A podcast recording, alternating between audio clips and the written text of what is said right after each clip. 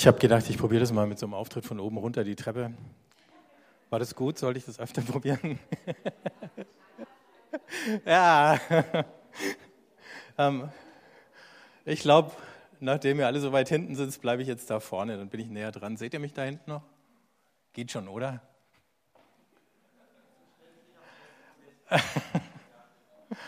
ja. Ähm, wir haben uns ja in den äh, letzten Wochen mit diesem Thema Anbetung ein bisschen auseinandergesetzt. Wir hatten das ganze Wochenende mit dem Martin Pepper. Wenn ihr nur zu dem Gottesdienst da wart, dann ähm, habt ihr das vielleicht noch ein bisschen eher zwischen den Zeilen von dem, was er gesagt und gespielt hat, äh, mitbekommen, was das alles sein kann. Und ich habe gedacht, bleiben wir doch einfach noch ein bisschen an dem Thema dran. Und schauen wir uns mal einen Schlüsselvers aus dem Neuen Testament an zu dem ganzen Thema.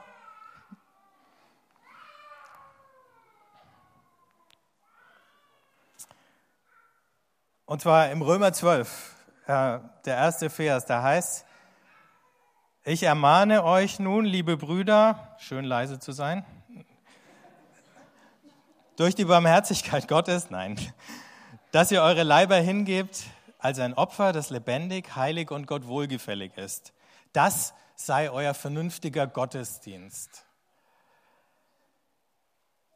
Ich weiß nicht, ob euch das schon mal passiert ist, wenn man ähm, in England an der Kirche vorbeigeht, dann steht da dran an dem Schild Sunday Worship. Und wenn dann so der typische Deutsche mit ein bisschen charismatischen Erfahrungen äh, sagt, oh, da gibt es äh, Lobpreis am Sonntag und geht dann rein und kriegt einen ganz normalen äh, anglikanischen Gottesdienst vorgesetzt mit Orgel und allem, dann äh, kapiert man, dass dieses Wort, was wir ja immer eher für ähm, diesen musikalischen Teil, den wir jetzt gerade hier hatten, äh, verwenden, im Englischen Gottesdienst heißt.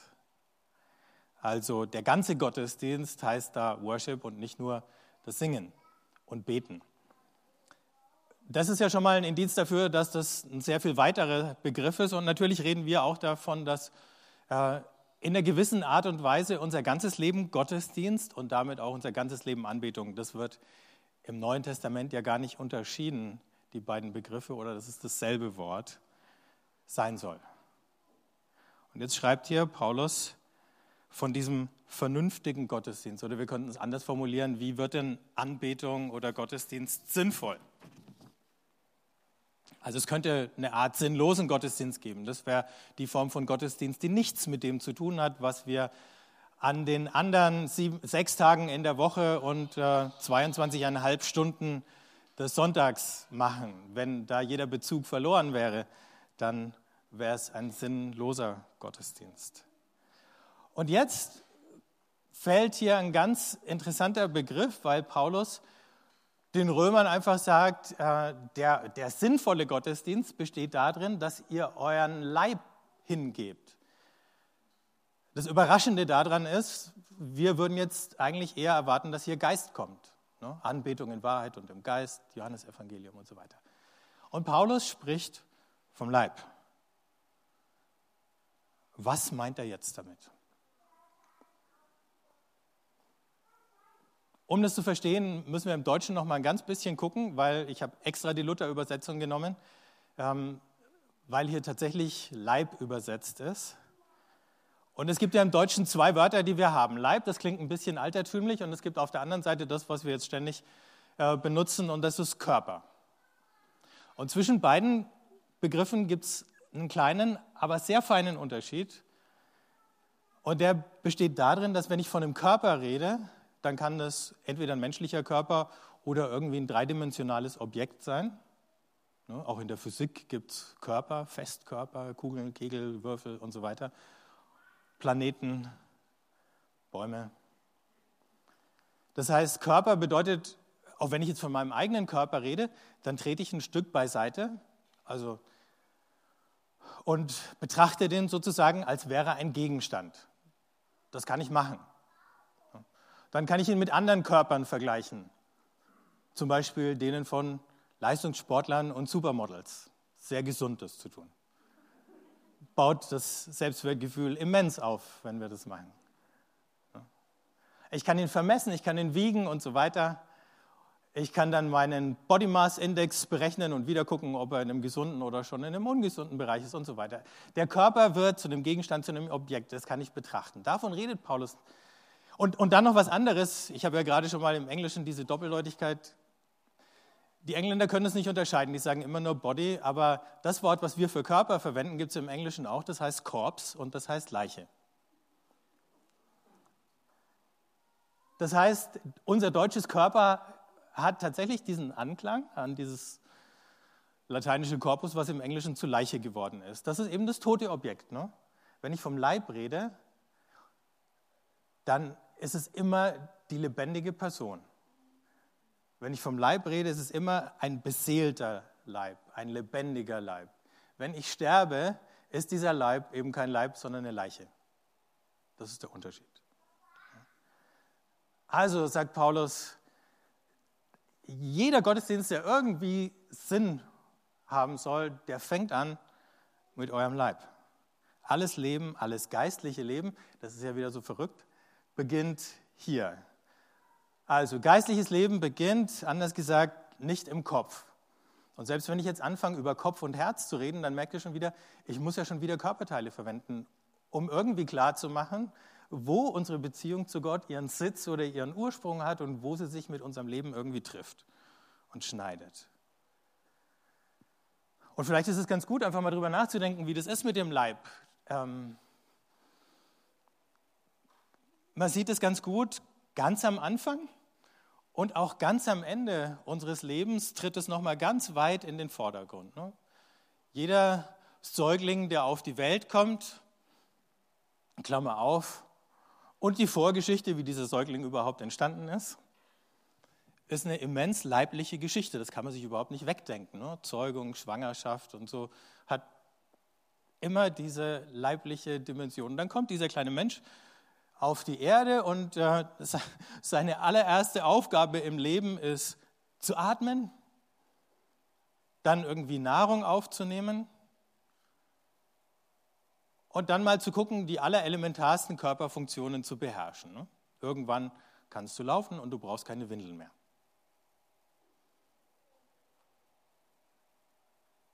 So ein kleines Kind zeigt uns ganz deutlich, was wir als Erwachsene verdrängen können, aber was für uns noch genauso stimmt. Du bist Leib. Und wenn man dann älter wird und möglicherweise, es bleibt ja nicht aus, ein bisschen schwächer oder gebrechlicher oder wirklich krank, dann ist am Ende des Lebens wieder das, dass wir alle Kraft aufbringen müssen, um diesen Leib, der jetzt ein bisschen am Verfallen ist oder vielleicht auch ganz schnell verfällt, irgendwie noch zu erhalten und unser Leben darin festzuhalten. All die Freuden im Leben und all die Schmerzen im Leben spüren wir an unserem Leib. Wenn du dich freust, dann sieht man das auf deinem Gesicht. Dann spürt man das an deinem Puls. Wenn du Schmerzen leidest, genauso. Das sind ja Gefühle, die ganz tief in uns, in unserem Leib verwurzelt und verankert sind. Lernen, sowas wie Selbstbewusstsein zu entwickeln, also das, was wir dann später Geist oder Seele nennen, hat auch damit zu tun, Kleine Kinder lernen, dass sie ein Ich sind, weil sie in das Gesicht eines anderen Ichs schauen. Und was sie da sehen, Liebe und Freude, hoffentlich, und Zuneigung und Fürsorge und so, das signalisiert ihnen, ich bin genauso ein Ich wie dieses Ich, was mich da anschaut. Und langsam verstehen die Kinder, dass sie eine eigenständige Person oder Persönlichkeit sind. Ne?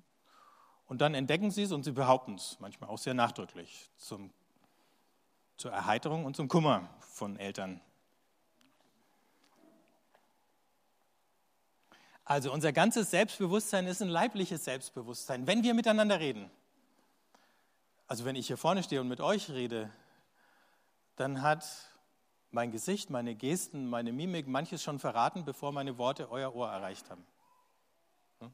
Ob jetzt was Gefährliches kommt oder ob ihr euch entspannen könnt, ob es was Trauriges kommt oder was Fröhliches.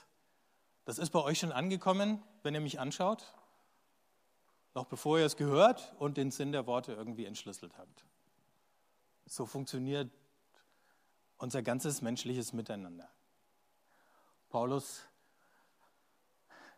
betont das und er muss es betonen, weil in der Welt, in der er damals unterwegs war, in der griechisch-römischen Welt, hat man ein bisschen anders gedacht. Und Paulus als Jude setzt da einen Gegenakzent und jetzt gucken wir mal, wie die sich das angeschaut haben, denn einer der wichtigsten Denker da ähm, war der Philosoph Aristoteles. Und der hat sich die Welt so vorgestellt. Und das ist für Aristoteles die natürliche Ordnung der Welt. So ist es. Da kannst du nichts dagegen machen. Es gibt in der ganzen Welt immer zwei Seiten. Das eine Element, das herrscht und das andere, das beherrscht wird. Und fangen wir einfach mal links an.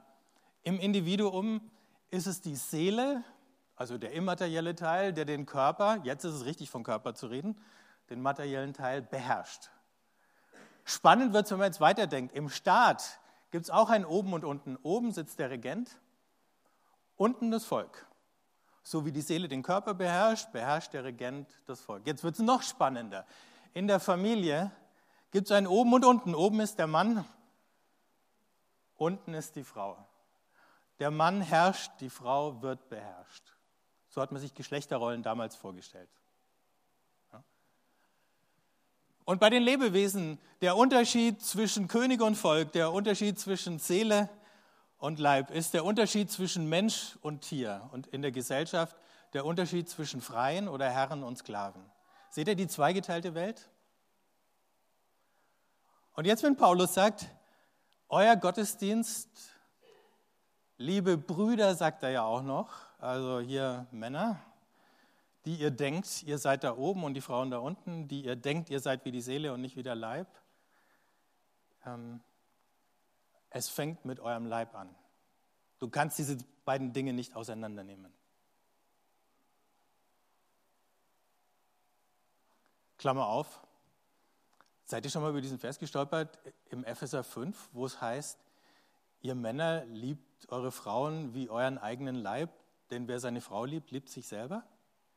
Das musste man damals sagen, weil wenn der Mann denkt, er ist sozusagen das geistige Wesen und die Frau das physische, dann muss der Mann erstmal sich mit seiner eigenen Leiblichkeit versöhnen, um auf seine Frau nicht mehr herunterschauen zu können, sondern um sie zu lieben. Das ist sozusagen die Umkehrung des Gedankens von Epheser 5. Ja, aber Männer, die denken, sie seien was Höheres, also die höheren Wesen und nicht die niederen, die werden das nie hinkriegen. Irgendwas wird nicht funktionieren. Gut, jetzt können wir weiter gucken. So viel Gratisphilosophie.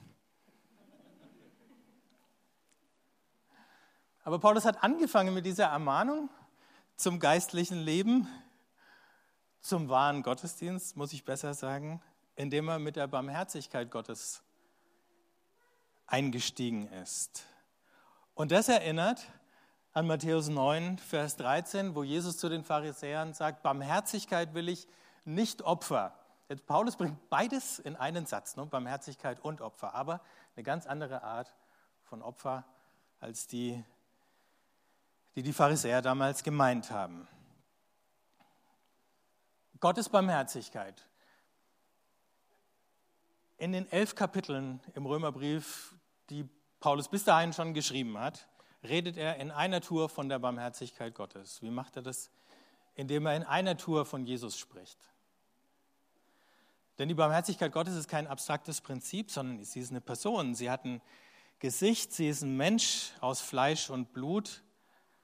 Sie ist ein Mensch, der berührbar ist, den du anfassen konntest, der sich verwundbar und verletzlich gemacht hat, der schutzlos, das feiern wir dann an Weihnachten wie ein kleines Kind, oder nicht wie ein kleines Kind, sondern als ein kleines Kind in die Welt gekommen ist, der sich genauso der Fürsorge und der Barmherzigkeit anderer anvertraut hat, bevor er anderen Fürsorge und Barmherzigkeit erweisen konnte. Jesus ist der, der genau diese leiblichen Empfindungen, Freuden und die Trauer mitgeteilt hat, die Menschen empfunden haben, der müde geworden ist, der älter geworden ist, so richtig vergreist ist er nicht, aber er ist älter geworden, wie wir alle. Der aber nicht nur das, sondern der mit denen, die am meisten leiden in dieser Welt, dieses Leiden der Misshandlung und der Verachtung geteilt hat, indem er gestorben ist wie ein Schwerverbrecher oder wie ein entlaufener Sklave, den elendsten aller Tode gestorben ist und die Verachtung, die damit einhergeht, auch ertragen hat. Von dem ist die Rede, wenn von der Barmherzigkeit Gottes die Rede ist. Also von der Barmherzigkeit, die auch keine Theorie ist, sondern unglaublich leiblich und konkret. Und wenn jetzt Paulus davon spricht, dass wir uns hingeben, dann meint er genau das Gleiche. Dass wir von Jesus lernen und dass wir es ihm nachtun. Dass wir uns berühren lassen von dieser Barmherzigkeit Gottes.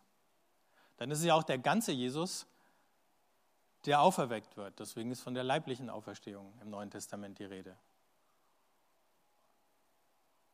Denn nur wenn er leiblich aufersteht, ist er wieder der ganze Jesus, der er vorher war. Wieder berührbar und fassbar. Wieder zugänglich für Freude und für Leid. Wieder jemand, der für unser ganzes Leben von der Geburt bis zum Tod in allen seinen Höhen und Tiefen eine Rolle spielt. Und deswegen ist es auch kein Zufall, dass das wichtigste Element in einem christlichen Gottesdienst das Abendmahl ist, wo wieder du was schmecken kannst und fühlen kannst, wo du ein Stück Brot in die Hand bekommst und einen Schluck Wein trinkst. Und wer sich berühren lässt von Jesus, der wird Teil von seinem Leib. vom Leib Christi auf der Erde. Das heißt, dem Raum, in dem Jesus erfahrbar, spürbar und fassbar wird. Durch uns. Deswegen, wenn wir vor dem Abendmahl einander den Frieden wünschen und wenn wir einander die Hand geben oder einander in den Arm nehmen, dann ist es nicht nur die Umarmung des anderen, sondern es ist Jesu Umarmung in dem anderen. Und ich umarme nicht nur jemanden, den ich gut kenne und mag, sondern diesen Menschen und Jesus in ihm. Der Kirchenvater Irenäus hat mal gesagt, Geister ohne Körper werden niemals spirituelle Männer oder Frauen sein. Manchmal hatten wir den Eindruck, ähm, aufgrund der Art und Weise, wie Leute über das geistliche Leben geredet haben, dass es eben darum geht, den Körper, und dann ist wieder richtig vom Körper zu reden, hinter sich zu lassen, sich von all dem zu entfernen, weil in dem Körper sitzen ja auch gefährliche Triebe und was weiß ich alles. Aber so ist es ja gar nicht. Im Gegenteil, es geht genau in die andere Richtung. Und wenn wir jetzt fragen, wie schaut der sinnvolle Gottesdienst aus, dann fängt er damit an, dass wir Gott im Gewöhnlichen begegnen. Denn selbst die Elemente, die wir fürs Abendmahl verwenden, Brot und Wein, sind Sachen, die damals jeder im Haus hatte. Und heute auch noch, außer wenn ihr keinen Wein mögt. Und dann, wenn wir Gott in dem Gewöhnlichen begegnen können, dann finden wir ihn auch im Besonderen. Das Besondere, der Sonntag, der Gottesdienst, den wir gemeinsam feiern, ein besonderer Raum, wie der Gebetsraum, den wir im G2 haben und von dem wir in den letzten Wochen immer mal wieder erzählt haben, ist ja nur dazu da, dass in dem Gewöhnlichen wir Gott wieder finden können. Und wenn wir das verlernt haben, dann müssen wir vielleicht mal an den besonderen Ort oder zu den besonderen Aktivitäten gehen, um im Gewöhnlichen wieder sensibel zu werden. Rowan Williams, der frühere Erzbischof von Canterbury, hat mal gesagt, das Gebet, das Herzensgebet, also das Gebet, das du überall beten kannst und bei allem, was du tust.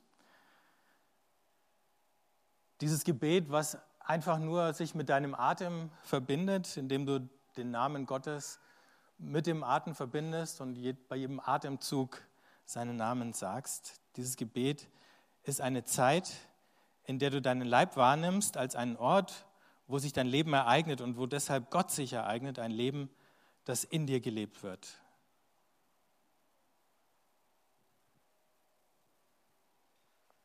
Und vielleicht wird dann verständlich, warum Paulus sagen kann, euer Leib ist ein Tempel Gottes. Es braucht nicht den besonderen Ort. Oder sagen wir mal so, Gottesdienst an all den besonderen Orten zu den besonderen Zeiten mit den besonderen Dingen, die wir tun, wird auch dann nur funktionieren, wenn wir verstehen, dass alles mit mir als Person und in meinem Leib anfängt. Karl Valentin hat mal gesagt, heute gehe ich mich besuchen, mal schauen, ob ich da bin.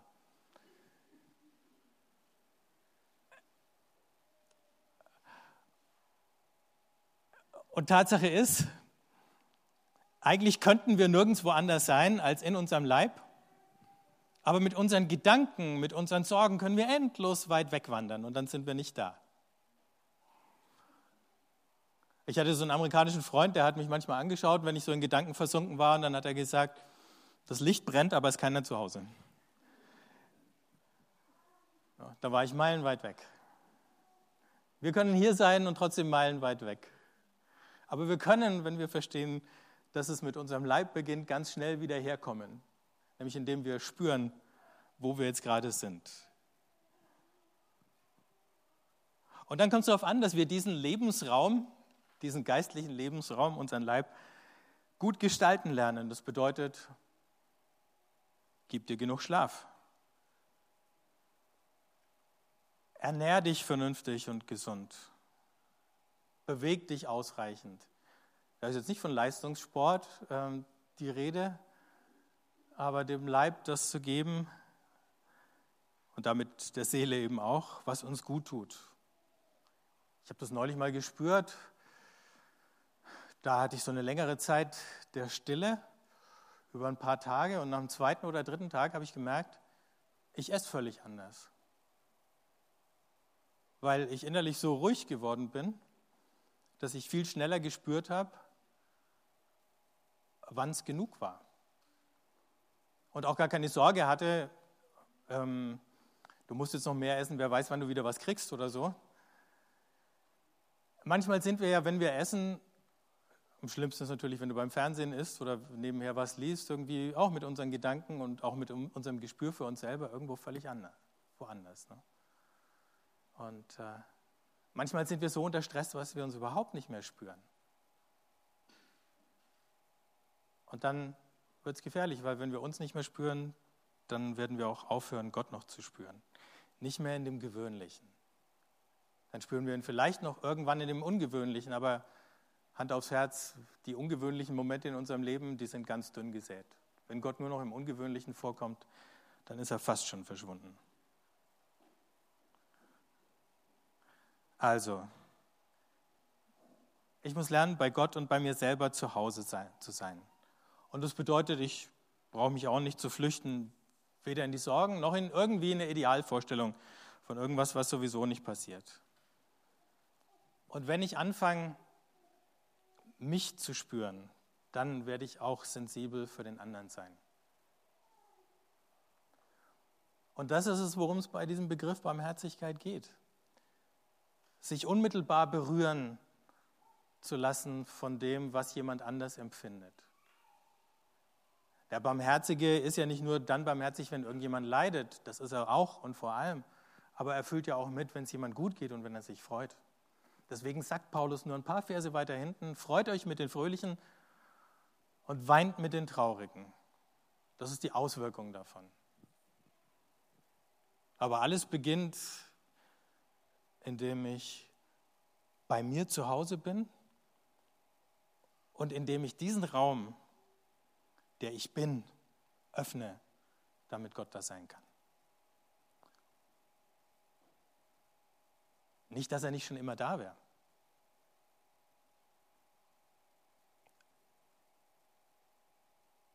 Und trotzdem ist es wichtig und richtig zu sagen, ich gebe mich dir hin, ich überlasse mich dir, ich vertraue mich dir an. ich schenke mich dir. Oder wie der Nikolaus von der Flüge gebetet hat, mein Herr und mein Gott, nimm mich mir und mach mich ganz zu eigen dir. Aber dann eben mit Haut und Haaren. Das Schöne ist, dass wir das gleich nochmal ganz konkret machen können, wenn wir das Abendmahl feiern. Ich habe es ja schon beschrieben.